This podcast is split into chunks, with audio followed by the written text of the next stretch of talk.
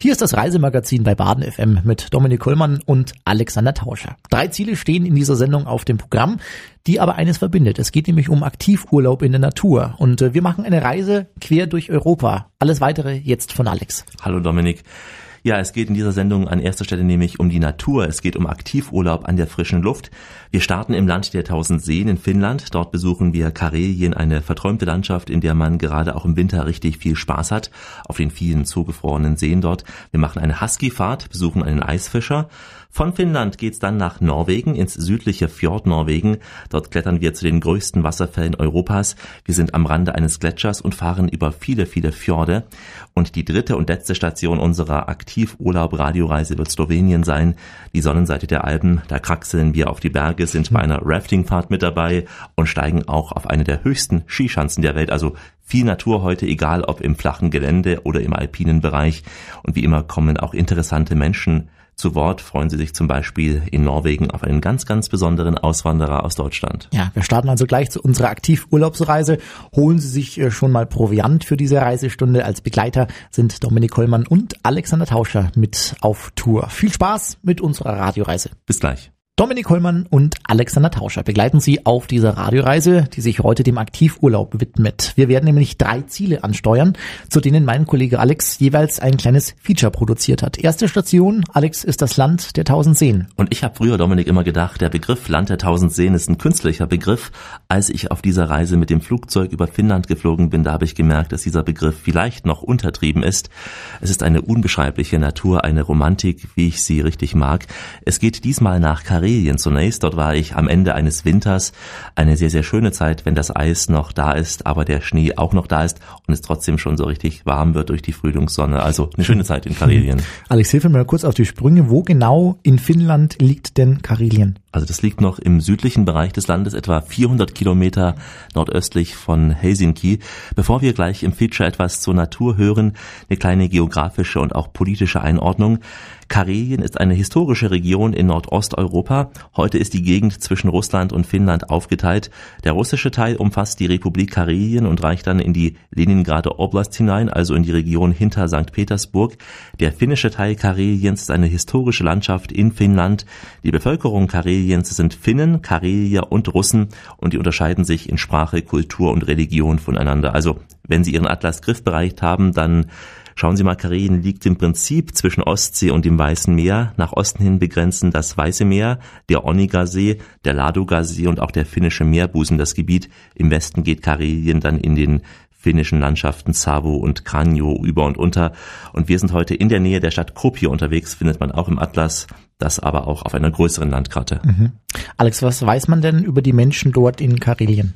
Naja, die Karelier und die zum Teil auch in Karelien lebenden Websen, also keine Wespen, sondern Websen, die gehören wie auch die Sind Samen. Das Frauen? Das sind Menschen allgemein, also Ureinwohner könnte man sagen, ja. Die gehören zu den Urvölkern in Nordeuropa. Karelien ist eher eine historische Region als eine politisch-geschichtliche Einheit. Es hat eine besondere mythologische Bedeutung im Bewusstsein der Finnen, denn dieses Bewusstsein der Finnen, das habe ich auf meiner Reise auch immer wieder gehört, spiegelt sich in der sogenannten Kalevala nieder. Das ist äh, ein Nationalepos in Finnland, auch der finnischen Völker allgemein. Die Gedichte für dieses Werk, die wurden auf vielen Wanderungen eben in Karelien gesammelt. Ja, nach dieser Einstimmung bin ich jetzt schon so ein bisschen gespannt auf den Reisebericht von Alexander Tauscher aus Karelien. Hier ist sein Feature und damit unsere erste Station auf dieser Aktivradioreise. Freuen Sie sich auf Wintererlebnisse in Karelien. Wälder und Seen, soweit das Auge reicht. Karelien bietet das, was man zu Recht als reine Natur bezeichnen kann. Es ist eine der schönsten Gegenden in Finnland, dem Land der tausend Seen. Besonders empfehlenswert ist die Winterzeit, dann verwandeln sich die Gewässer in riesige Eisflächen, über die man läuft und fährt, ob mit Auto, Skiern oder Hundeschlitten. Karelien ist ein Hauch Russland, es ist die Sehnsucht nach der weiten, endlosen Landschaft. Pia Isumurso hört seit 14 Jahren dieses Geräusch. Seitdem lebt sie mit den Husky-Hunden zusammen. Im großen Bomber-Ferienzentrum nahe Nurmes am wunderschönen Pilinensee bietet sie den Urlaubern daher Husky-Schlittenfahrten an. I have, uh, 26 dogs now. Also ich habe 26 Hunde, genug für mich. Es ist interessant, mit den Hunden zu leben. Das ist äh, mehr als Lifestyle. Der wichtigste Hund hier im Gespann, das ist der Führerhund, also der Hund, der ganz vorn im Gespann ist. Es braucht so etwa vier bis sechs Jahre, bis ein Husky die Qualität zum Führerhund hat. Man kann keine zu jungen Hunde ins Führerteam bringen. Die Hunde bellen fast schon angstmachend. Kurz vor dem Start des Schlittens sind die Vierbeiner ganz außer sich und wollen nur noch los. An einem Seil werden sie festgehalten und wenn Pia Isumursu das Seil loslässt, dann geht es mit voller Wucht los. Am Anfang muss man sich besonders festhalten, denn dann haben die Hunde ziemlich großen Speed, mindestens 20 kmh. Später wird es eher gemütlich, dann geht den Huskies auch etwas die Puste aus. Most I'm, I'm going to day trips with the tourists. Nun, ich gehe meist auf Tagestouren mit den Touristen. Im letzten Winter war ich auch zweimal auf Zweitagestouren. Wir übernachten dann in Holzhütten, wir passen auf die Hunde auf und am nächsten Tag, da geht es weiter. Es macht natürlich mehr Spaß, zwei Tage als nur einen Tag unterwegs zu sein.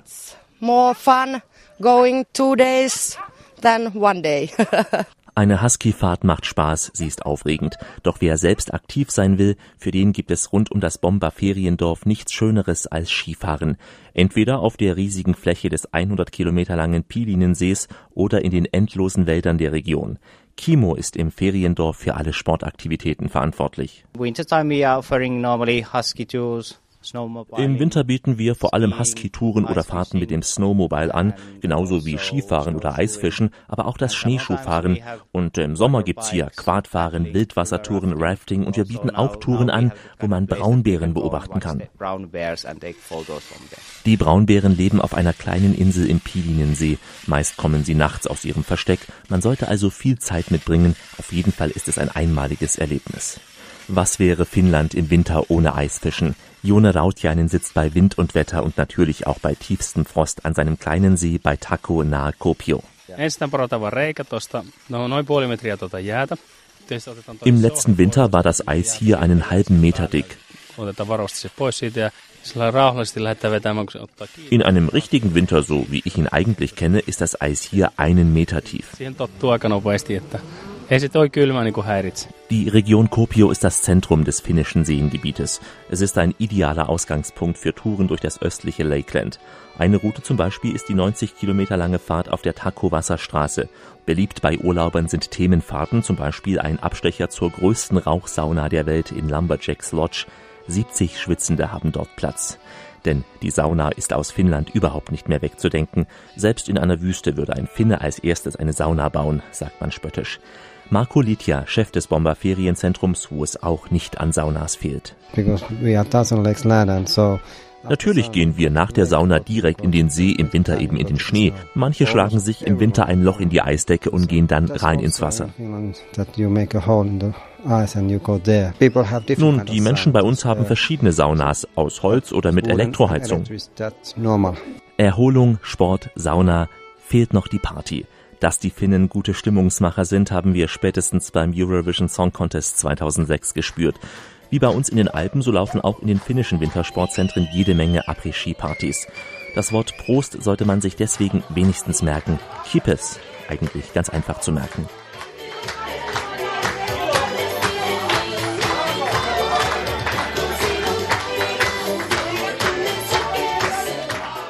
Winter im finnischen Seenland. Ob Husky, Ski, Eisfischen oder einfach nur After-Ski-Party. Da ist doch für jeden was dabei, oder?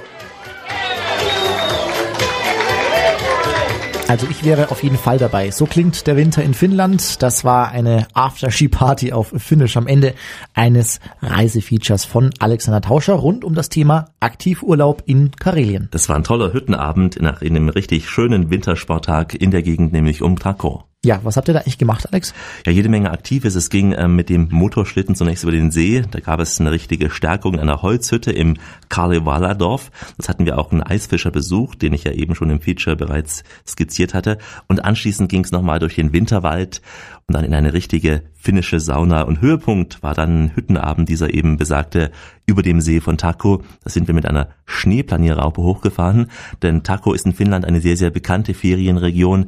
Im Sommer findet man hier ausgezeichnete Golfmöglichkeiten vor. Im Winter reicht das Angebot von Skilanglauf über Motorschlittentouren bis eben hin zu Husky Safari. Husky Safari, Alex, das liegt ja nicht nur in Finnland äh, momentan total im Trend, oder? Ja, stimmt. Auch in Deutschland hat sich in den letzten Jahren das enorm entwickelt. Es werden deutlich mehr solcher Safaris angeboten. Nur ist das bei uns natürlich nicht überall so, dass da die Schneesicherheit da ist. Deswegen macht man so etwas am besten im Norden und macht es auch viel mehr Spaß dort, erst recht in Finnland, dem Land der tausend Seen, wenn nicht sogar mehr als tausend Seen, wo man wirklich stundenlang über flache Winterlandschaften mit dem Schlitten fahren kann. Du hast ja in deinem Beitrag auch eine Frau interviewt, die solche Husky-Touren auch über mehrere Tage hinweg äh, anbietet, glaube ich, oder? Ja, so was. Ähm, zum Beispiel kann man das in diesem wunderbaren Bomberferiengebiet am Lipinensee machen, aber auch in anderen Regionen in Finnland. Und inzwischen bieten mehrere Reiseveranstalter solche Touren an. Da werden dann im Hundeschlitten je nach Wetter und Können der Teilnehmer Tagesetappen von 25 bis 40 Kilometer zurückgelegt. Da ist man ja nicht einfach nur so dabei als Passagier. Für den Husky ist der Urlauber eine direkte Ansprechpartner. Er hilft nämlich beim Füttern, er macht den Schlitten fertig und so weiter und so fort. Und das Ganze natürlich auch unter fachkundiger Begleitung eben auch dieser Wildnisführer. Das Besondere bei so einer Husky-Tour und Safari ist ja auch, ähm, dass man nachts dann in der Wildnis auch schläft, in einfachen Hütten, Dominik, in Finnland. Diese Hütten, die haben kein Fünf-Sterne-Luxus, nicht mal fließendes Wasser, auch kein Strom. Die Toiletten sind draußen. Aber die Hütten haben, ja, wie es sich für Finnland gehört, eine Sauna, die natürlich mit einem Holzfeuer erhitzt wird und man schläft in warmen Schlafsäcken, die ganze Gruppe in einem Raum. Ein offenes Feuer spendet dann auch kuschelige Wärme. Über diesem Saunaofen wird Wasser erhitzt. Also, man muss das mögen, aber wer es mag, also der wird es lieben. Alex, egal ob man Husky-Fan ist oder nicht, wer in Finnland, glaube ich, Urlaub macht, der sollte auf jeden Fall auch eine Sauna besuchen, oder? Also, wie hast du das da vor Ort erlebt? Also ich bin ja kein Saunagänger, das muss ich gestehen, aber in Finnland gehört es eben einfach dazu. Ich war am Lipinensee gewesen, in dieser kleinen Sauna direkt am gefrorenen See. Es war urgemütlich, also diese finnische trockene Sauna, die hat was schon, also besser als die feuchte. Ich mag es zumindest mehr. Und wenn man dann zur Erholung in diesen Ruheraum geht, steht schon eine Flasche Lapina Kultbier hier. Das ist also keine Reklame, sondern es ist wirklich ein Kultgetränk dort in Finnland. Und dann der Blick auf diese untergehende Sonne über dem See, der gefroren ist. Also Herz, was willst du mehr? Ne? Du hast ein paar Tage ja auch in diesem Bomberferiengebiet verbracht. Was ist denn dort an Aktivsport generell so, so möglich? Im Winter natürlich äh, Skilanglauf, Kilometer lang. Man müsste sagen, hunderte Kilometer lang ist das möglich. Kreuz und quer, nicht nur durch den Wald, auch über den See. Der ist ja sehr, sehr lang. Ansonsten neben Husky fahren auch noch zum Beispiel Eislochangeln. Und im Sommer reicht die Palette von Angeln bis hin zu Kanutouren, aber natürlich auch die Natur ausrauben im Sinne von Pilze sammeln. Es gibt Millionen von Pilze oder auch Beeren dort. Wer einmal diese prächtige Natur in Finnland gesehen hat, der weiß, wovon ich rede. Aber Skiabfahrt ist dann äh, sicher nicht so gut möglich dort, oder? Ja, Finnland ist natürlich ein meist flaches Land, aber in Lappland gibt es mehr Berge. Hier ist die Skiabfahrt ideal. Ich habe es in Karelien rund um Tako gesehen, was wir eben schon besprochen haben. Dort ist ein großer Berg, auch eine Schanze. Mehr Infos zum Thema Aktivurlaub dort unter anderem bei www.lakelandsexperts.fi. Land, also www.lakelandsexperts.fi. Das ist äh, die Seite der Wintersportangebote rund um diese Region. In der Stadt Kuopio gibt es auch eine bekannte Skischanze, die die Wintersportfans natürlich sicher kennen. Und dort kann man auch als Laie im unteren Bereich einen winzigen Absprung, Dominik, testen. Also man wird richtig mit Anzug und Skihelm ausgestattet und ist dann ein wenig Nervenkitzel mit dabei. Das glaube ich. Alex, kommen wir zu den praktischen Fragen. Zunächst mal das Wetter. Wir haben ja hier äh, bisher vor allem über Wintersport gesprochen. Wie ist denn das Klima generell in Finnland? Da müssen wir Finnland mal einteilen in den Süden und den Norden. Also der Norden, Lappland vor allem, befindet sich auf gleicher Breite wie Mittelgrönland und ist sogar nördlicher noch als Island. Der Sommer ist die Zeit der nicht untergehenden Sonne, also die schönste Zeit dort. Es ist auch die wärmste Zeit, na klar, mit Maxiwerten von 15 Grad etwa wobei es auch Tage gibt mit etwas mehr als 30 Grad. Und da sage ich dann Vorsicht, Mücken, denn ähm, wenn der Polarboden auftaut, dann freuen sich auch die kleinen Tierchen und äh, das sollte man sich auf jeden Fall vor Augen halten und sich deswegen schützen, vor allem abends und nachts. Der Winter, Dominik, beginnt im Norden Finnlands bereits im Oktober mit Schneefällen. Die ewige Nacht, die herrscht dann am Polarkreis vom 21. bis zum 24. Dezember. Es ist aber den ganzen Winter über meist duster und es wird nicht so richtig hell. Im Winter liegen die Werte so bei minus 15 Grad. Es kann aber auch weit unter minus 30 Grad gehen. Mhm. Was ist eigentlich unter Polarnacht zu verstehen, Alex? Ja, in der Polarnacht, da ist das Nordlicht diese einzige natürliche Beleuchtung und bis heute ist es noch nicht gelungen, dieses Phänomen völlig zu enträtseln. Das Nord- oder auch Polarlicht ist nämlich eine nächtliche Leuchterscheinung, die nur in Polarnähe zu sehen ist. Die Formen sind unterschiedlich, mal sind es so gebündelte Strahlen, mal Bögen oder auch flatternde Bänder, manchmal stehen sie auch bewegungslos am Himmel, also es kommen Spektralfarben vor, überwiegend allerdings grün. Es ist, spielt sich auch meist so etwa 100 Kilometer in der Höhe ab, diese Polarlichter, aber es wurden eben auch schon Nordlichter in etwa 1000 Kilometer Höhe festgestellt. Ja, die Ursache dieser Lichter, das ist die Sonne. Sie sendet sozusagen elektrisch geladene Teilchen zur Erde, die von den magnetischen Polen angezogen werden. Treffen dann diese Teilchen auf die Atmosphäre, dann werden sie zu Ionen und dann werden sie sozusagen abgelenkt. Da der größte Teil der Lufthülle aus Sauerstoff besteht, leuchten sie meist grün, also sozusagen ein kleines bisschen Knopfhoff hier in dieser Sendung. Noch ein Wort zum Süden. Hier ist es natürlich viel wärmer vom Wetter her gesehen. Es ist äh, im Sommer oft auch lange trocken und warm. Es herrscht dieses fast schon Kontinentalklima. Gerade rund um Helsinki gibt es ja am finnischen Meerbusen auch etliche Strände und zum Teil, zum Teil erwärmt sich die Ostsee auch auf, ja, badetaugliche Werte, zumindest für die Finnen ist das so. Diese Gegend, Alex äh, Karelien, die hat ja auch eine lange Geschichte, aber da wollen wir jetzt gar nicht groß drauf eingehen. Aber gerade im letzten Jahrhundert äh, war doch da einiges los gewesen, oder? Ja, ja. Also während des Zweiten Weltkriegs gab es in Karelien schwere Kämpfe mit der Niederlage Finnlands im Winterkrieg 39 bis 40. Da fiel der Großteil Westkareliens im Frieden von Moskau an die Sowjetunion. Später, das war in den Jahren 41 bis 44, hat dann Finnland die abgetrennten Gebiete zurückerobert und Finnland hielt zudem den Großteil Ostkareliens besetzt. Nach der neuen Niederlage Finnlands wurde 1947 im Pariser Frieden die heutige Grenze festgelegt. Ja, und nach der Auflösung der Sowjetunion 1991 war das Jahr, da wurde die karelische ASSR dann zur Republik Kareliens innerhalb von Russlands. Mhm. Alex, damit äh, bringst du mich auch auf ein weiteres Stichwort Russland. Kann man da denn auch den russischen Teil Kareliens besuchen? Man kann ja schon, würde ich sagen, auf Russisch. Also man kann natürlich darüber, ähm, man muss sich ein Visa für Russland besorgen. Das sollte man hier in Deutschland in der Botschaft oder auch im Konsulat beantragen. Aber es machen auch die Reisebüros gern als Dienstleistung. Etwa, etwa 60 Euro kostet es, mal mehr, mal weniger. Wenn man in Karelien ist und spontan nach Russland will, dann kostet das sofort Visum auf jeden Fall mehr. Und dann ist eben die Frage, ob es sich lohnt, nur über die Grenze rüber nach Russland zu gehen oder auch zu fahren, ähm, denn dort ist die Landschaft auch nicht viel anders als im finnischen Teil. Wer das russische Karelien erleben will, dem empfehle ich eine Schiffsreise zum Beispiel von St. Petersburg über den Ladoga-See zum Kloster Kishi im Onega-See. Dort erlebt man dann tolle Landschaft und eben auch dieses besondere Kloster Kishi. Dieses Kishi-Ensemble bilden nämlich die Christi-Verklärungskirche, die Maria-Schutzkirche und der inzwischen auch ihnen liegende Glockenturm. Alex, auch dort in Russisch-Karelien kann man, glaube ich, sicher viel Aktivurlaub betreiben, oder? Ja, dort im ähm, Kishi-Reservat werden viele Arten von Vögeln, Tieren, auch Bäumen beschützt. Dort kann man riesige Tannenbäume besichtigen, die hunderte Jahre alt sind. Es gibt botanische, geologische, ornithologische, auch andere Wanderungen. Das Ganze auch in Kombination mit dem Boot. Das Angebot reicht hier von zwei Stunden bis zwei Tagen. Aber wie gesagt, es ist Russland und das wäre schon, Dominik, fast eine andere Radioreise wert. Alles kommen wir zurück ins finnische Karelien. Denn wie schaut es denn dort mit der Anreise aus? Ich denke mal, mit dem Auto wäre es etwas zeitaufwendig, oder? Ja, wenn man nicht Rentner ist, dann hat man ja Zeit. Ansonsten, ja, mit der Autofähre wäre es noch vorstellbar mit dem Auto. Ähm, es dauert seine Zeit. Am schnellsten geht's natürlich mit dem Flugzeug. Bis Helsinki gibt es viele Anbieter. Einige Airlines fliegen aus Deutschland auch bis nach Lappland. In der Regel aber ist Helsinki das große Drehkreuz und von dort aus hat die Finnair ein gut ausgebautes Netz. In der von uns heute besuchten Region Karelien gibt es zwei Flughäfen, die direkt von Helsinki angeflogen werden. Das ist Joensuu und Kuopio. Nach Joensuu geht es natürlich auch äh, mit dem Flugzeug, klar, aber auch ähm, bis Kuopio fahren zum Beispiel Züge. Wie sieht es preislich in Finnland aus, Alex? Ja, hier gilt das, was ähm, für das nächste Ziel in unserer heutigen Radioreisesendung gilt, nämlich für Norwegen. Finnlands ähm, Preisniveau liegt im Schnitt etwas höher als das deutsche. Verglichen zur Schweiz sind die Preise aber oft noch günstiger in Finnland. Teuer sind vor allem Luxusartikel, wie zum Beispiel Dominik Alkohol. Okay.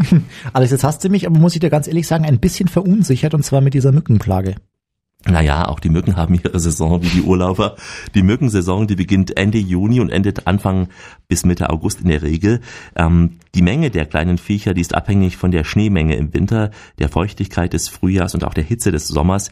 Es gibt ja viele alte Hausmittel, wie man sich gegen Mücken schützen soll. Einige empfehlen helle Kleidung, andere schwören auf Knoblauch, Dominik. Furchtlose, die greifen auch zu den Mitteln der chemischen Industrie und manche versuchen den Blutsaugern mit elektronischen Summern den Gar auszumachen. Ja, die Finnland-Reiseexperten, die raten zu den einfachsten Mitteln und das heißt, man sollte trockene und ein wenig windige Rastplätze aufsuchen, denn die Mücken, die bewegen sich hauptsächlich ja in feuchten Gebieten. Also die Mücken im Hochsommer sollten sie nicht von einer Reise in den Norden abhalten, auch nicht ähm, von der nach Norwegen, wo es nämlich jetzt hingeht, Dominik. Denn unser Thema heißt heute Aktivurlaub. Es geht um Freizeit in der Natur. Zunächst in Skandinavien und von Finnland machen wir nun einen Sprung nach Westen, und zwar in den Süden von Norwegen. Reiseleiter ist weiterhin Alex. Ja, es geht ins äh, südliche Fjord-Norwegen, in eine Gegend etwa zwischen Bergen und Stavanger. Ganz grob gesagt, wir bewegen uns im Gebiet zwischen Horkesund und Bergen. Es geht per Pedis, per Rad und per Schiff sozusagen von der Renaissance bis zur Hanse. Ja, freuen Sie sich auf gigantische Wasserfälle, auf große Gletscher, auf Bergziegen, die Zigaretten essen und auf einen ganz besonderen Koch, Dominik, der mich nicht nur wegen seines Essens ja zu Tränen gerührt hat. Ja, da bin ich mal gespannt. Ein tolles Reisefeature über den Urlaub im südlichen Fjord Norwegen. Hören Sie nach der Pause. Wir sind gleich wieder zurück mit einer großen Portion Aktivurlaub auf dieser Radioreise mit Dominik Kollmann und Alexander Tauscher. Sie hören das Reisemagazin bei Baden FM mit Dominik Kollmann und Alexander Tauscher. Heute geht es um Aktivurlaub und besondere Naturerlebnisse. Denn wir waren im ersten Teil der Sendung in Finnland, in der Region Karelien. Jetzt geht es nach Norwegen in die Region, nämlich zwischen Bergen und Horkesund. Dort erwartet uns Aktivurlaub beim Wandern, beim Radfahren, auf dem Schiff, am Rand eines Gletschers. Es geht einfach um faszinierende Natur, aber auch um Kultur, denn unsere Reise beginnt in Bergen. Es ist ein Ort, den ja kein Schiff auf einer Norwegen-Tour überhaupt auslassen kann. Ja, Alexander Tauscher hat ein Reisefeature produziert, das uns jetzt in Norwegen-Stimmung bringt. Der Fischmarkt in Bergen, er ist die erste Anlaufstation der Touristen aus aller Welt. Die großen Kreuzfahrtschiffe legen Tag für Tag im Hafen an. Heute ist es die Maxim Gorki mit vorwiegend deutschen Urlaubern. Der Hafen von Bergen, er ist für viele Urlauber der Eintritt in das fantastische Fjord Norwegen. Nach einem Abstecher zur Villa des Komponisten Edward Grieg ist der zweite Anlaufpunkt meist die Panoramaterrasse weit oben über Bergen mit dem einzigartigen Blick auf die Hansestadt. Marketingchefin Tobi Sander. Wir sind jetzt auf dem ähm, Hausberg Flöhen von äh, 300 Meter hoch äh, oben vom Bergen und hier sehen wir natürlich äh, die äh, Stadt Bergens umgeben von äh, Fjorde und äh, schönen Sonnenschein heute, wie immer in Bergen. Falls Sie das nicht wussten, heute können wir fast in den Nordsee sehen. Äh, Bergen ist ja eine Hansestadt und äh, die Hanseaten und die Deutschen, die hatten ja zu der Zeit äh, ihre Kontore da auf Brüggen. Und Brüggen ist heute äh, auf dem äh, World Heritage List von UNESCO. Und man kann hier äh, nach Bergen kann man ja natürlich auch im Winter kommen und da kann man hier oben schön Ski laufen. Norwegen ist vom Meer geprägt. Über das Meer kommen seit jeher neue Impulse. Darum sind auch Städte wie Bergen europäisch und weltoffen. Doch mich zieht es jetzt in die Natur. Schließlich ist die Natur das, was Norwegen so einzigartig macht. Fjorde, die sich bis zu 200 Kilometer ins Landesinnere ziehen. Erste Station die Region Rifilke. Wer von Süden kommt, gewinnt hier den ersten Eindruck von Fjord Norwegen.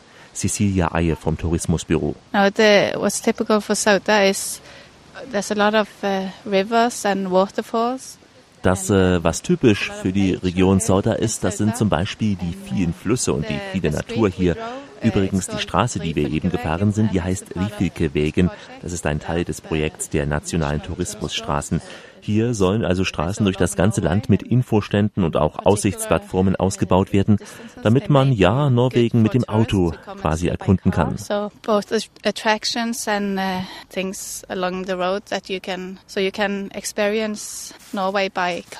Tief in den Bergschacht und damit tief in die Vergangenheit kann man unweit des Saudafjordes tauchen. Ragnar Forstwald führt die Touristen gern durch die inzwischen stillgelegten Zinkminen. Yeah, it starts in 1881 and it was open to 1899. Nun, der Betrieb der Minen hier begann im Jahr 1881 und er endete 1899. Bis zu 164 Menschen haben hier gearbeitet. Insgesamt wurden aus diesen Minen 12.000 Tonnen Zink zutage gebracht. Diese Schächte hier sind noch genauso wie vor 120 Jahren. Wir haben nichts an den Minen verändert. Wenn die Besucher zu uns kommen, dann gefällt es ihnen sehr.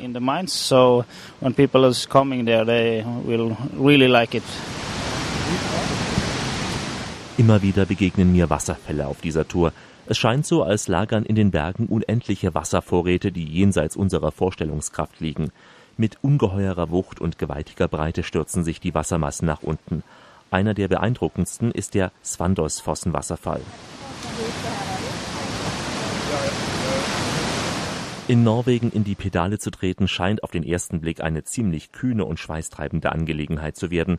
Doch die Vorurteile kann man schnell widerlegen. Sowohl Radprofis als auch Genussradler und Familien mit Kindern kommen auf ihre Kosten. Die Profis, sie üben sich in den steilen Bergpässen. Die Laien, zu denen auch ich mich zähle, genießen eine entspannte Radtour, zum Beispiel von Skavenik nach Etne. Harald Seid Trovangelli ist einer der vielen Radführer. Also die Fahrradtour, die bietet äh, viele Möglichkeiten, hat es äh, historische Dinge, Hügelgräber, Steinzeitwohnungen, also Höhlen hat es in der Nähe äh, und auch Steingravierungen von der äh, Bronzezeit und Eisenzeit auf äh, verschiedenen Feldern mit äh, Opferschalen, die im Fels eingeschlagen sind und Wikingschiffen. Gletschermühlen hat es viele in der Umgebung, weil sehr vieles lag unter dem Gletscher unter 3000 Metern mit Eis in der Eiszeit. Badestrände hat es zwei, drei schöne entlang der äh, Fahrradtour, wo man einfach das Fahrrad hinstellen kann. Schönes Bad im Fjord nehmen im Sommer kann die Wassertemperatur über 20 Grad sein. Landschaftlich malerisch präsentiert sich die Gegend zwischen Etne und Skavenik, exemplarisch für das Fjord Norwegen. Vor der Kulisse der mächtigen Berge, saftige Gräser, einsame schöne Holzhäuser. Eine Idylle. Hier ist man Mensch, hier möchte man es sein. Claro, den 44-jährigen Schweizer hat es nicht nur wegen der Liebe nach Norwegen verschlagen. Äh, man kann, wenn man will, sehr einsam leben, ohne dass man Leute treffen äh, muss. Trotzdem äh, kann man Leute treffen und hat auch viele Leute hier, die hier wohnen. Nicht so wie in der Schweiz, wo du sogar auf 4000 Metern noch guten Tag sagen musst. Fred Janke hat es nicht unbedingt wegen der Natur ins südliche Fjord Norwegen verschlagen, wenngleich auch er sie genießt, wann immer es geht. Den 49-Jährigen trieb schlicht der Kampf um das Sichern der eigenen Existenz nach Skandinavien. Im brandenburgischen Eberswalde konnten ihm die Arbeitsvermittler keinen Job vermitteln, höchstens eine Arbeit zum Hungerlohn von gut sechs Euro pro Stunde. Deshalb beschloss Fred Janke, seine Koffer zu packen, die Heimat, vor allem aber die Familie weit wegzulassen. Seit knapp einem Jahr arbeitet er als Koch auf dem Handelandgard, eine Art ehemaliger Gutshof. Hier fühlt er sich wohl, fühlt sich gebraucht, akzeptiert. Hier bekommt er gutes Geld für gute Arbeit. Heimweh, so sagt er mir, hat er eigentlich nicht. Nö, nö. Ich habe immer eine Tüte Konfetti in der Tasche. Also ohne Optimismus geht es nicht. Ein Lehrer hat mal gesagt, immer lächeln und die Zähne zeigen. Ich, ich habe kein Problem. Ich gehe auf Menschen zu, auch wenn ich sie nicht verstehe, sprachlich nicht verstehe. Man hatte mir da angeboten, in Hessen zu arbeiten. Ja, letztendlich, ob ich in Hessen arbeite oder in Norwegen. Wie groß ist der Unterschied? Von seinen Kochkünsten werden die Gäste schnell überzeugt, egal ob der deftige Hirschgulasch oder der einzigartige Käsekuchen, es ist ein Gaumenschmaus. Und ein Schmaus für die Augen, das tolle Panorama vom Handeland Garthaus auf endlose Wiesen und Hügel und natürlich auf den Fjord. For skuta het skumvær og likte seg best når seilene fylltes i storm fra sørvest. Da fløy av gårde som stormfugler flest. Halt opp seil, my boys, keep on! Wir fahren mit dem Wohnmobil von Stavanger nach Bergen, so durch die Fjorde. Wir wollten halt mal Natur pur erleben und dann sind wir nach Norwegen gefahren und das so im Reiseführer dann mal gesehen und dann Lust immer größer geworden. Dann sind wir mal darauf gefahren und das ist beeindruckend hier. Also eigentlich wollte ich in den Süden, aber er hat mich dann dazu überredet und ich muss sagen, also ich bin jetzt wirklich begeistert. Also es hat sich gelohnt, trotz dem Wetter, aber gestern war es super bei uns. Also gerade auf dem Breakestol, wir sind bei größtem Regen los und kamen oben bei Sonne und klarem Wetter raus und es war super.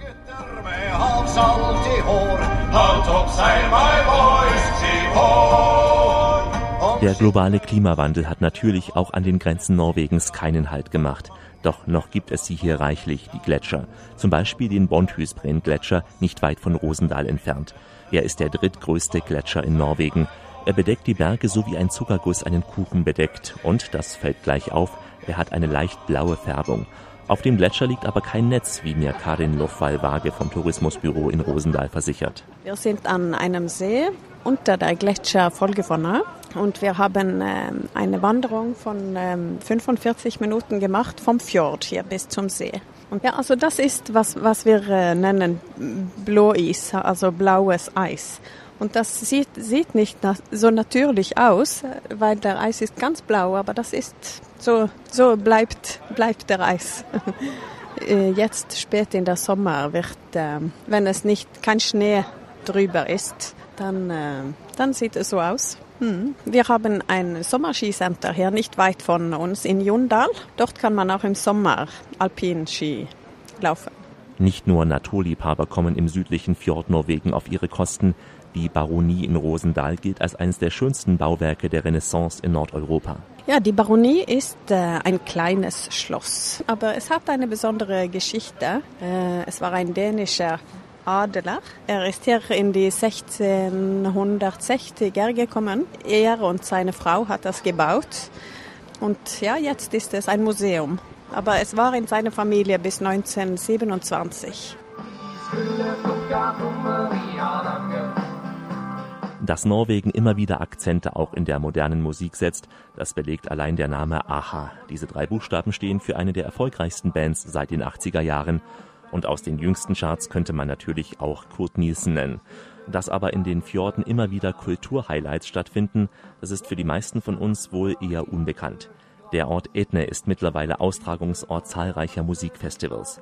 Avonstein hat dazu einen großen Beitrag geleistet. Gemeinsam mit zwei weiteren Freunden kaufte er ein Hotel und baute es zu einer kulturellen Begegnungsstätte aus. We were sort of a group of young people that wanted to move back to the countryside in, uh, in Norway. Uh, also äh, wir waren eine Gruppe junger Leute, die zurück wollten in ihre Heimat hierher in die Natur.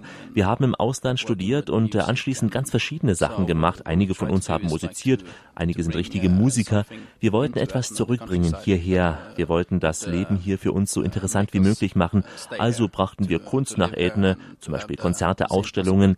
Und deswegen eben haben wir dieses Konzept so umgesetzt.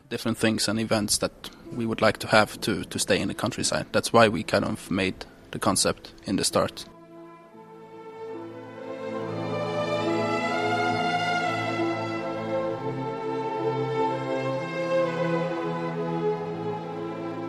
Kultur, aber vor allem viel Natur. Das ist das, was immer wieder Touristen aus aller Welt nach Norwegen treibt, mit steigender Tendenz. Doch voll wird es hier so schnell nicht werden. Das Schöne ist schier unbegrenzt und ich habe auf dieser Reise nur einen klitzekleinen Einblick bekommen. Fjorde und Wasserfälle, massive Berge und große Gletscher, die schroffe Küste und das milde Grün der Wiesen. Eine Landschaft, die ans Herz rührt. Impressionen aus Norwegen waren das von Alexander Tauscher. Es geht heute um Aktivurlaub in den verschiedensten Formen. Alex, was hast du denn da im südlichen Norwegen so erlebt? Ja, es ging los mit einer Wanderung in die Zinkminen. Es gab etliche Wanderungen zu imposanten Wasserfällen. Wir haben das ja auch im Feature ganz deutlich gehört. Es ging mit dem Rad entlang des Fjords, außerdem auch zu Fuß an den Rand eines riesigen Gletschers, der ja so lila toll gefärbt ist. Und bevor ich es vergesse, äh, mhm. du musst mir unbedingt noch von diesen tollen Ziegen erzählen, die die Zigaretten äh, äh, gefressen haben. Ja, ja, die haben die richtig gemocht. Die sind die Bergziegen, die ich auf der Radtour nach Rosenthal traf. Ähm, die sind ganz, ganz zahm. Die kommen direkt an die Straße und sie geben keine Ruhe, bevor man ihnen nicht eine Zigarette in den Mund steckt. Also richtige abhängige Wirklich? Raucher sind das ja. Die wird dann auch nicht geraucht, die Zigarette. Das wäre ja noch schöner. Ähm, nein, so eine Ziege, die kaut so eine Zigarette und darauf sind die Ziegen richtig wild, fast schon süchtig danach. Allein schon deshalb, allein schon deshalb sollte man hierher ins südliche Fjord Norwegen kommen. Ja, und natürlich wegen der tollen Fjorde. Das ist ja ein einzigartiges Naturschauspiel. Ja, die meisten Fjorde befinden sich im Süden Norwegens, da wo uns das Feature auch hinführte. Es ist ein richtig äh, bekannter davon heißt Hardegangfjord im Bezirk Hordaland im Herzen Fjord Norwegens an der Westküste. Er ist fast 180 Kilometer lang und damit auch der zweitlängste Fjord in Norwegen. Also Dominik, was Finnland mit den unzähligen Seen so einzigartig macht, das machen eben die Fjorde für Norwegen aus. Mhm, mhm. Bei so einem Fjord denke ich äh, bei Aktivurlaub natürlich äh, auch an Kanufahren. Was ist da so möglich? Natürlich auch Motorboot. So eine Spritztour auf dem Fjord ist ein absolutes Muss. Drumherum sind Sommerskifahren auf dem Gletscher Folgefauna und Wandern auch auf dem Hardegard wieder sehr beliebt. Das ist nämlich Europas größte Hochebene. Bei der Übernachtung hat man die Wahl zwischen zahlreichen Hotels, Ferienhäusern, auch Campingplätzen. Wer sich etwas Besonderes gönnen möchte, dem kann ich auch ein ganz romantisches Schloss empfehlen, nämlich das Schloss Rosenthal. Das haben wir eben ja auch vorgestellt. Und dort kann man dann auch übernachten in diesem Schloss. Mhm. Und Alex, wenn ich jetzt äh, von Bergen komme, also von dort, wo die meisten Schiffe anlegen, wie komme ich denn da zu diesem tollen Fjord? Ja, die Fahrt von Bergen zum Lysefjord dauert mehr als vier Stunden. Hinzu kommen noch Fährüberfahrten. Es gibt außerdem auch noch einige Busverbindungen. Und von Oslo aus, falls Sie dort Ihre Reise beginnen, sind es etwa 400 Kilometer bis zum Lysefjord. Ganz toll ist übrigens die Zugfahrt von Oslo rüber an die Westküste. Die führt durch das Gebiet über die Hochebene hinweg, dauert etwa neun Stunden. Also bis Oslo kann man natürlich auch fliegen. Es geht am schnellsten von Oslo aus, gibt es ein dichtes Flugnetz innerhalb Norwegens, unter anderem eben auch nach Horgesund, Dominik. Ja, und wir machen jetzt ganz entspannt einen weiteren Sprung, nämlich von Norwegen über die Ostsee, dann über Deutschland und Österreich nach Slowenien. Wir sind nämlich auf der Sonnenseite der Alpen angelangt. Und das hat seinen guten Grund, denn es geht heute um Aktivurlaub hier in unserer Radioreise. Die meisten, die kennen die Winter- und Sommersportgebiete der Alpen in Deutschland, Österreich, auch der Schweiz. Noch ist aber Slowenien etwas unbekannter. Ja, und genau deswegen hat Alexander Tauscher diese junge Republik für uns mal besucht und hier ist sein kleiner Reisebericht aus Slowenien. Es ist eine kleine Republik, eine junge Republik, scheinbar unscheinbar zwischen den großen Mächten in Europa. Auf der Landkarte ist es ein kleiner Fleck, doch in Natura eine großartige Landschaft am Südrand der Alpen, Slowenien. Von Deutschland ist es nicht einmal eine Flugstunde bis in die Hauptstadt Ljubljana und selbst der Flughafen liegt bereits in malerischer Kulisse mit Blick auf die Berge. Nur etwa 30 Kilometer nordwestlich von Ljubljana befindet sich eines der schönsten Erholungsgebiete des Landes Bled mit dem märchenhaften See. Es ist ein Luftkurort, vor allem das milde Klima und die vielen Freizeitmöglichkeiten, die locken die Urlauber in diese Gegend. Matjar Savirschnik vom Tourismusbüro Bled. Blederinsel ist praktisch die einzige Naturinsel, das wir haben in Slowenien. Viele Besucher, die kommen mit unseren originellen Plätnerbooten. Das sind originelle Booten für, äh, Boote für 18 Personen. Definitiv sind wir praktisch an der Grenze von äh, Triglav Nationalpark und speziell für die Leute, die möchten äh, Wanderung machen oder die möchten sich beruhigen. Das sind Gäste, die kommen hier als mit höchstens mit diese Motive.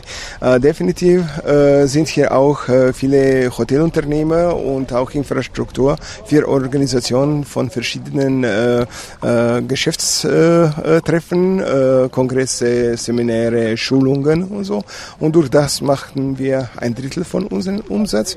Aber wir können auch nicht Winter vergessen, weil auf unserem Plateau Pokljuka sind wunderschöne Möglichkeiten für Langlauf, aber auch Verbindungen mit Skizentrums in beiliegende Bochin oder Krvavec oder Kranjska Gora, Weltcup-Ort, äh, machen äh, diesen Ort interessant auch in Winterzeit. Schon ein großer slowenischer Dichter schrieb, Landkrein hat keinen schöneren Ort zu weisen, als hier als Bild des Edens ihn zu preisen.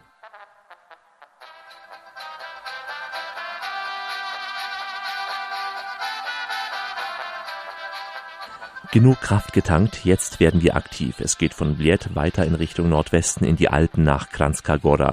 Der Ort selbst besticht nicht gerade durch außergewöhnliche Schönheit, vielmehr macht die Landschaft und auch hier die zahlreichen Aktivmöglichkeiten den Reiz der Gegend aus.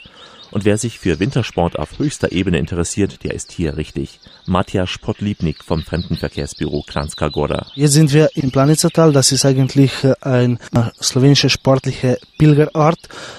Hier vor gibt's die größte, die höchste Skischanze in der Welt. Über 60 Weltrekorde wurden hier gemacht. Auch aktuelles Weltrekord mit 239 Meter war im Jahr 2005 hier gemacht bei Björn Öner Romoren aus Norwegen. Und hier machen wir jedes Jahr im März eigentlich die größte Veranstaltung in Slowenien.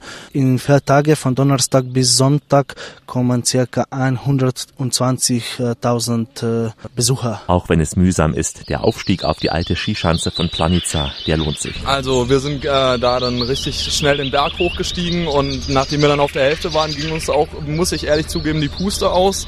Sind dann da erstmal kurz eingekehrt bei einer Hütte, haben uns untergestellt. Der Regen hat uns auch ein bisschen behindert, aber dann haben wir uns nochmal aufgerafft sind auf die höchste Sprungschanze der Welt hochgeklettert und wollten dann ähm, von da auch ein Foto machen, haben das auch gemacht und ich muss ehrlich sagen, größten Respekt vor den äh, Leuten, die sich da wirklich runterstürzen. Der längste Sprung war da 235 Meter und mir hat das eigentlich schon gereicht, da zu sitzen. Adrenalinkick war da und jetzt entspannen wir uns mit Oberkreiner Musik.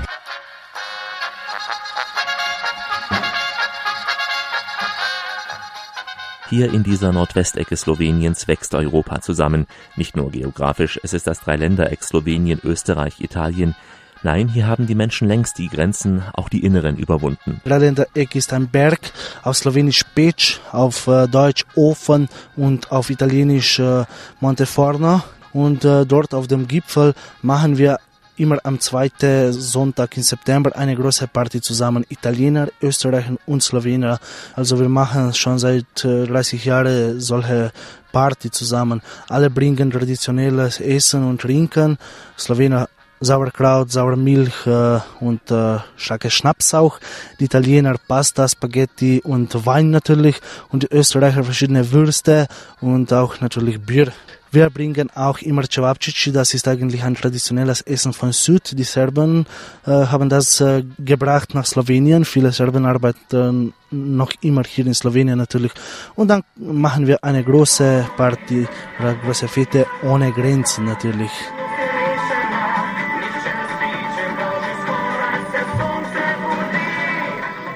Kranjska Gora ist Sloweniens wichtigstes Wintersportzentrum. Es liegt im langgestreckten Tal der Sava Dolinka, umschlossen vom Bergmassiv der Karawanken und der Julischen Alpen.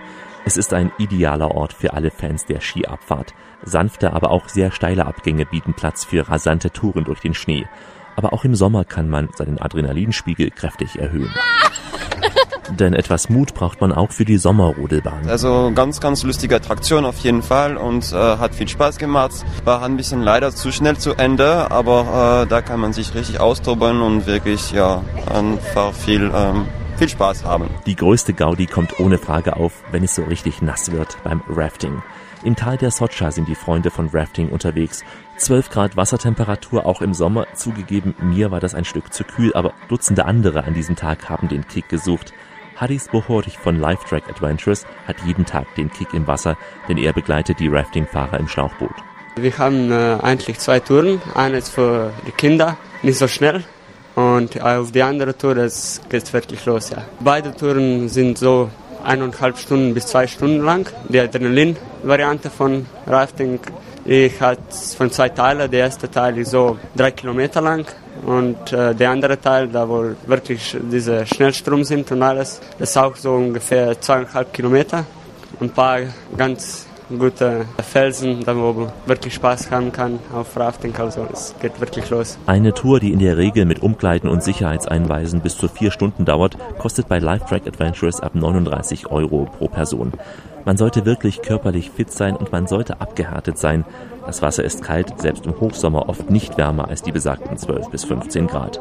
Und man muss eine gute Kondition haben, denn jeder im Team muss anpacken, muss mitrudern. Wir sagen, wer ist, wer kann gehen und wer nicht, weil für die zweite Teil brauchst du wirklich schon ein bisschen stark, musst du schon ein bisschen stark sein und so musst du keine Angst vor Wasser haben, weil es kann passieren, dass du auch in Wasser hinfällst, aber es ist okay, wir holen dich raus, aber wenn Leute ein bisschen Angst haben, dann ist das alles sehr schwer. Die Überwindung ist sicher immer die größte Schwierigkeit. Ist man einmal im Schlauchboot, macht es einfach nur Spaß. Also ich war ja sehr skeptisch am Anfang, gerade als dann der Regen fiel hätte ich am liebsten umgedreht. Aber dadurch, dass das äh, Wasser, der Fluss am Anfang recht langsam fließt, kann man sich sehr gut dran gewöhnen. Und bis dann die Stromschnellen kommen, da macht es auch Spaß. Also am Schluss wäre ich gerne noch weitergefahren. Durch das Rudern und die Neoprenanzüge friert man nicht. Vom Aktiven zum Schluss noch zum Relaxten. Wir begannen diese Slowenien-Tour an einem See in Bled. Zum Schluss geht's nochmal an einen See, nicht minder schön, der Bohiner See. Noch imposanter wirkt das Panorama der Alpen in Bohin. Doch was wären die slowenischen Alpen ohne Pflege der Tradition? Mojca Thaler führt durch das Sennereimuseum von Bohin. Sennerei war sehr wichtig hier in Bohin, besonders bis Zweiten Weltkrieg, weil meistens haben die Leute hier von den Bauernhöfen gelebt und deswegen auch von den Sennereien. Besonders, weil alle diese Felder, die sind äh, grün jetzt im Tal mit Gras, die waren grün bevor, äh, früher. Weil die Leute hatten Kartoffel, Mais und Gemüse und so weiter. Was alles, was es möglich war, haben die Leute hier selbst gemacht zum Essen. Und deswegen war nicht genug Gras äh, zum Futtern, die Kühe. Und ähm, deswegen haben die Leute das Vieh auf den Alm äh, abgetrieben. Natürlich kann man draußen vor dem Museum den Käse auch gleich verkosten. Mit dem entsprechenden Schnaps bekommt einem selbst der strengste Käse noch gut. Mein Lieblingsschnaps ist übrigens Borovica, der Heidelbeerlikör. Ist man dann abgefüllt in jeder Hinsicht, empfiehlt sich eine Fahrt über den Bohiner See. Reiseführerin Mataja Reja. Wir befinden sich jetzt auf einem Boot im Bochinsee, auf Deutsch gesagt Boheiner See. Und Boot war in äh, Deutschland gekauft, in Königssee und ist dort vorher dort äh, gefahren. Und jetzt haben wir hier Nationalpark und deswegen dürfen nur Boote, Elektroboote hier fahren. So haben wir dann von dort gekauft. Es gibt viele Fahrradwege hier, mit dem Fahrrad herumzufahren oder Fußgängerwege. Man kann rund um den See gehen. Es ist das, das ist zwölf Kilometer. Äh, man kann auch Pferde reiten hier und Bergklettern und ins Gebirge gehen. Es gibt Hütten im Gebirge und es ist kein Problem zu schlafen oder etwas zu essen kriegen, trinken und so. Es ist ganz gemütlich alles. Berühmtester Berg hier in der Nähe von äh, Bochensee ist äh, Vogel äh, ist auch Skigebiet. Dort gibt es auch ein äh, Skihotel und also ist bewohnbar im Sommer oder im Winter. Slowenien ist ein kleines Land. Es hat sehr viel zu bieten. Wir haben auf dieser Reise nur einen Bruchteil dessen gesehen, was es zu sehen gibt. Das heißt, man muss wiederkommen. Also, auf Wiedersehen in Slowenien oder do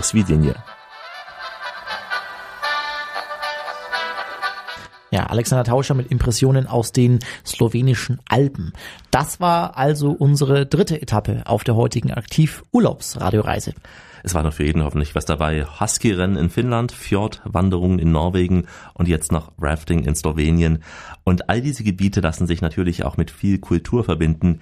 Hier in Slowenien empfehle ich unbedingt die Burg Krusche, dort wo einst die feindlichen Gräben des Ersten Weltkrieges verliefen. Dort kann man heute nachvollziehen, wie diese friedliche Landschaft ja einst Schauplatz eines grausamen Krieges war. Und Slowenien eignet sich ja auch sicher für einen Kurzurlaub, Alex, oder? Ja, also im Gegensatz zu Norwegen oder auch Finnland ist man schneller da klar. Vor allem für Wintersportfans sicher eine Alternative zu den oft sehr stark besuchten Pisten in den klassischen deutschen Skigebieten. Mhm. Und ganz kurz noch gefragt, Anreise per Flugzeug, wie, wie, wie sieht es da aus? Also nach Slowenien fliegt in erster Linie die dortige Fluggesellschaft Adria in die Hauptstadt Ljubljana. Von da aus sind es mit dem Auto noch etwa zwei Stunden bis nach Kranjska Gora. Und ansonsten, wer mit dem Auto anreist, der kommt meistens über Österreich, den Karawankentunnel und ist schon auf der Sonnenseite der Alpen. Und auf dieser Sonnenseite der Alpen endet auch unsere heutige Radioreise. Mein Kollege Alexander Tauschert hat uns dieses Mal aktiv Urlaubmöglichkeiten vorgestellt, von Finnland über Norwegen bis nach Slowenien. Alex, besten Dank für die Recherche. Bleibt mir nur noch mich zu verabschieden, wie immer in den Sprachen der Welt. Ciao, au revoir, das Vidania, goodbye, shalom und wie sagt man so schön auf dem Balkan, do Schwedjenje. Bleiben Sie in Urlaubslaune bis zur nächsten Radioreise, verabschieden sich Alexander Tauscher und Dominik Kollmann. Bis bald.